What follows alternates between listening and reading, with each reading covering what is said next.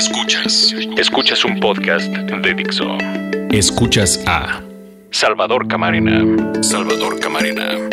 Por Dixo. La productora de podcast más importante en habla hispana.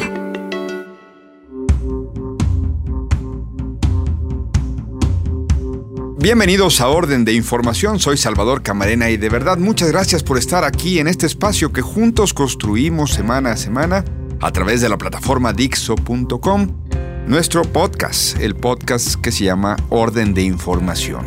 ¿Por qué? Porque lo que queremos es entre todos discutir sobre si las coberturas, las temáticas que están abordando nuestros diferentes medios de comunicación son las que deberían estar aportando para el debate de los asuntos públicos que nos conciernen. De verdad, es un honor para mí que ustedes hayan descargado este podcast, que lo compartan, que lo comenten y por supuesto que acudan semanalmente, ojalá que así sea, a esta cita. Ya saben, todos los comentarios en dixo.com o a través de Twitter.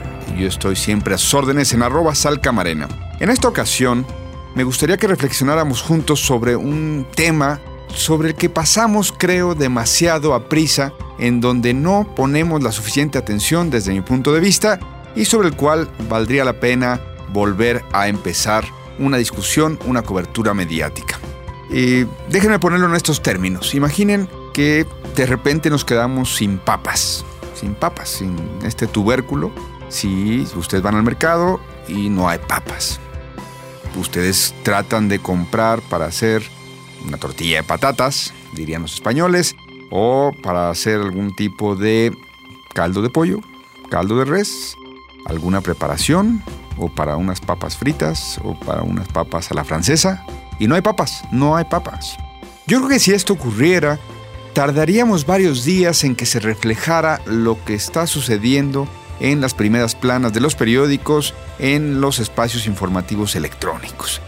Mi punto es, ¿hace cuánto que ustedes no ven algún tipo de discusión? ¿Hacen cuánto que ustedes no captan como uno de los ejes temáticos de nuestras coberturas en los medios de comunicación. Acuérdense que en este espacio siempre hablamos en nos incluimos en esa circunstancia, no estamos criticando desde afuera, estamos haciendo una autocrítica de parte de estas coberturas. ¿Hace cuánto que ustedes no ven en nuestros medios que los periodistas dediquemos el tiempo a lo que son los alimentos, a lo que es la producción de los alimentos, a lo que es de dónde vienen los alimentos, van a seguir viniendo, es, los damos por sentado prácticamente si acaso últimamente hay más cobertura o no sobre alimentos sanos, entre comillas, sobre dietas balanceadas, entre comillas, sobre coberturas en torno a obesidad y problemas relativos a una mala alimentación, en fin, pero si desaparecieran las papas, tardaríamos tiempo en darnos cuenta, estoy seguro de eso.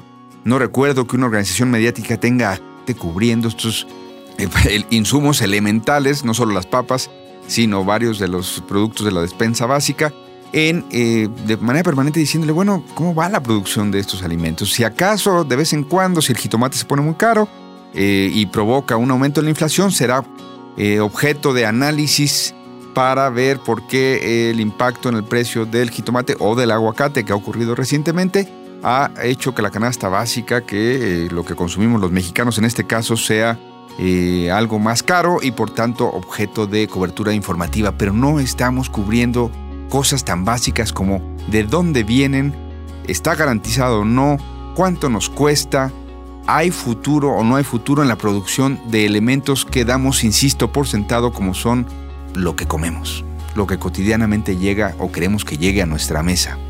Me parece que algo podríamos modificar ahí las organizaciones mediáticas para dar más cobertura a elementos tan particularmente sensibles como los alimentos. Creo que no estamos ahí, creo que hay mucho por hacer en esa agenda. Como creo que hay mucho por hacer por recuperar el foco en la cobertura en torno a la contaminación ambiental, a la contaminación del aire en la ciudad capital, en la metrópoli que es la Ciudad de México. Hace unos días algo de esto más o menos se discutió porque la Suprema Corte de Justicia se involucró en una controversia en torno a si podían o no aspirar a tener un holograma, es decir, la posibilidad de circular todos los días autos independientemente del año en que hayan sido producidos estos automóviles. La Suprema Corte de Justicia dictaminó, determinó que sí, que tienen derecho a circular aquellos autos que demuestren que no son tan contaminantes o que simplemente que no pueden ser segregados de la circulación simplemente por el año en que fueron fabricados. ¿Por qué no nos detenemos un minuto antes de ver si tenía razón o no la Suprema Corte en su criterio, que al final de cuentas será un criterio estrictamente legal y ellos eh, tratarán de discernir entre un criterio o no, si hay conflictividad entre leyes y derechos. Pero no nada más se trata de eso en este tema. Se trata de un programa que fue instalado en la capital por una necesidad elemental. La contaminación atmosférica se había salido de control en aquellos tiempos del regente Manuel Camacho Solís y se estableció que los autos dejaran de circular un día.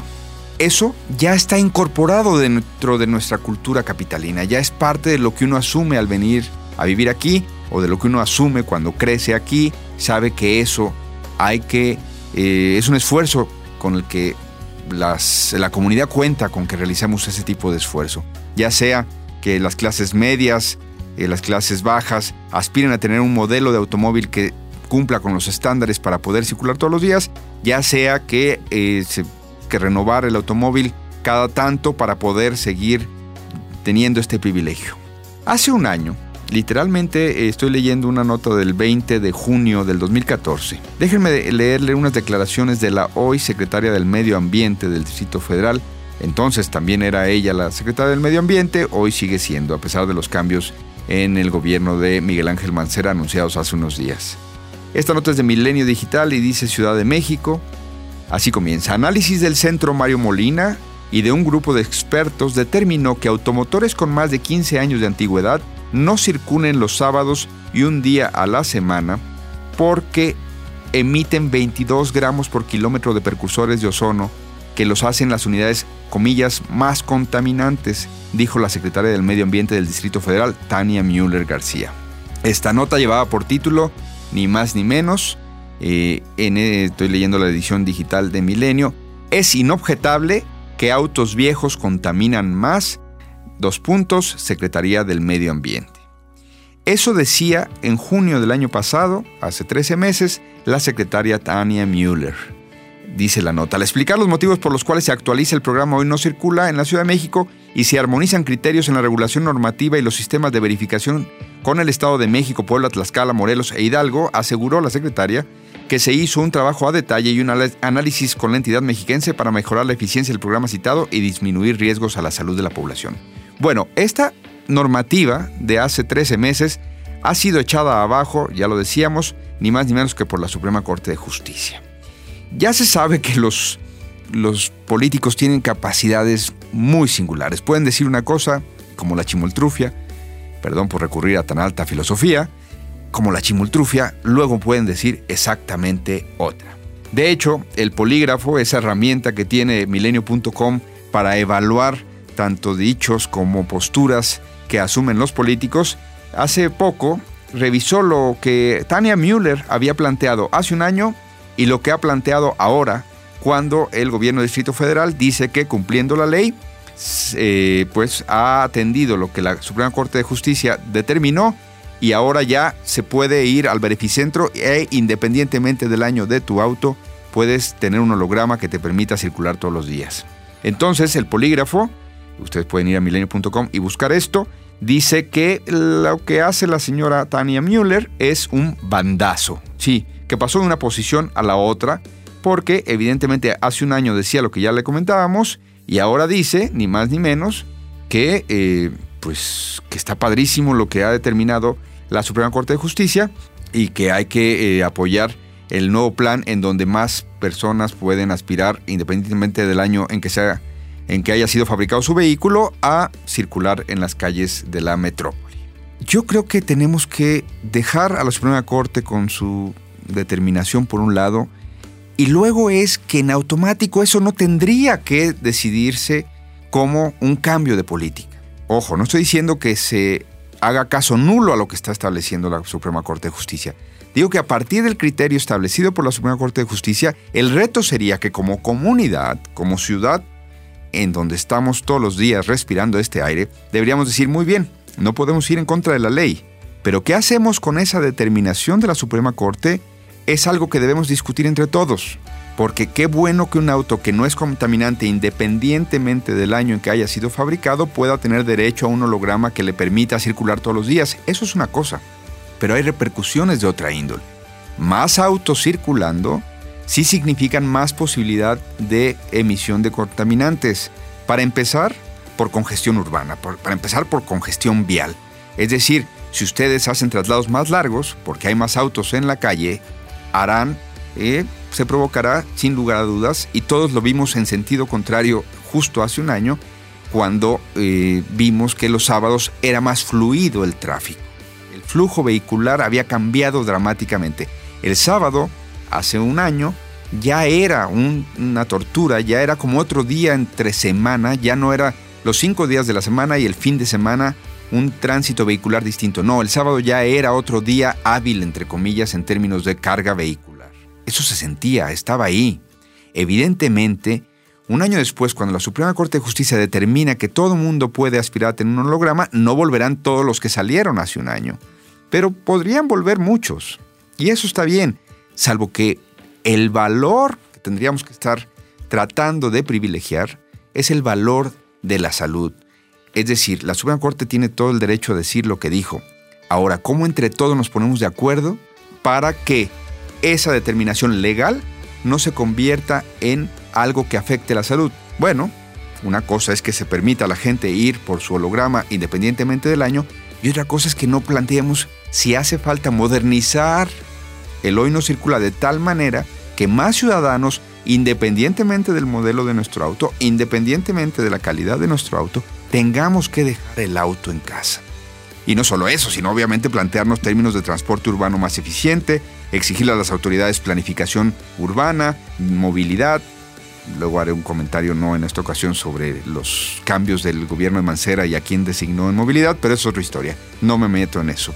Mi punto es que Así como les hablaba de las papas en un principio, es decir, de los alimentos que nunca sabemos bien a bien, parecemos los capitalinos. El otro día me acordaba que hubo un ingeniero español que declaró que se había llevado la sorpresa de su vida cuando en su entorno, este era el presidente nacional de los ingenieros allá en España, eh, cuando, cuando se había percatado que uno de sus eh, vecinos eh, tenía un hijo que pensaba que las vacas, perdonen ustedes el francés, cagaban tetrapacks con leches, con leche. Es decir, que no se ordeñaban las vacas, ilustrando la distancia que teníamos entre las nuevas generaciones y los procesos de obtención de alimentos. ¿Cómo llegan los alimentos a nuestra mesa? Bueno, había este ejemplo de que el niño pensaba que las vacas ya mandaban la leche empaquetada en tetrapacks. Bueno, así estamos nosotros. Bienvenido el cambio que propone la Suprema Corte de Justicia, pero lo que tendríamos que hacer es discutir, oiga, muy bien, muy bien. Que los que tengan un auto que no contamine puedan tener acceso a este holograma. Pero ¿qué hacemos con la contaminación? ¿Qué hacemos con que va a haber más carga vehicular? ¿Qué hacemos con que quizá habría que suprimir más derechos, entre comillas, de gente que quiere que, que puede tener cuatro coches del año y quiere circular con los cuatro coches del año todos los días en esta ciudad? Yo creo que es tiempo de que no seamos un país formalista, la ley dice que se puede. No, sí, qué bueno que se pueda. Y qué bueno que no marginen a los pobres del acceso a este holograma simplemente por tener, además, eh, en cuestión de derecho, muy bueno eso. Si alguien tiene un carro que ha mantenido, que ha tenido el cuidado de mantenerlo muy bien y emite pocas eh, contaminantes, bueno, muy bien. Pero eso no es eh, lo que deberíamos estar buscando. Si el valor esencial que deberíamos estar privilegiando es la salud. Y a lo mejor ahí tendríamos que tener, más que un gobierno que reaccione a un fallo de la Suprema Corte con esta celeridad, un gobierno que discuta, bueno, ni más ni menos tienen como lema decidiendo juntos, que discuta lo que sí quiere hacer en estos términos de salud ambiental. Concluyo con este punto. No vaya a ser, no vaya a ser, acúsenme de sospechosista, no vaya a ser que simplemente ha entendido el gobierno del Distrito Federal que en el hoy no circula de hace un año tuvo una de las causas de su gran derrota electoral del 7 de junio y que ahora comillas, cobijado por una eh, decisión de la Suprema Corte, diga, muy bien, le regresamos al, en una medida populista, le regresamos el derecho a todos a aspirar un holograma y simple y sencillamente el remedio saldrá literalmente peor que la enfermedad. Tendremos más autos en la calle, tendremos más contaminación, tendremos más saturación vial, tendremos el sábado de nuevo cuenta como un problema de congestión vial y tendremos a la larga niños, adolescentes y adultos mayores que sufrirán de inmediato las consecuencias. Así como nunca nos ponemos a pensar de dónde vienen las papas a nuestra mesa y van a estar garantizadas para siempre, así deberíamos pensar que no necesariamente decisiones como las que tomó la Suprema Corte de Justicia en automático se traducen en un bienestar, así sea para la población de más bajos recursos. Esa misma puede ser la que más sufra de la contaminación que podría provocarse. Pero sí, tendríamos que discutirlo todos juntos. Soy Salvador Camarena, los espero como siempre cada semana aquí en Dixo.com, arroba salcamarena en el Twitter. Gracias por descargar este podcast. Si les gustó, si les ha gustado uno de los anteriores, díganselo a sus amigos, a su pareja, a su familia. Ojalá juntos vayamos haciendo más grande esta comunidad, cada vez más grande. Hasta la próxima.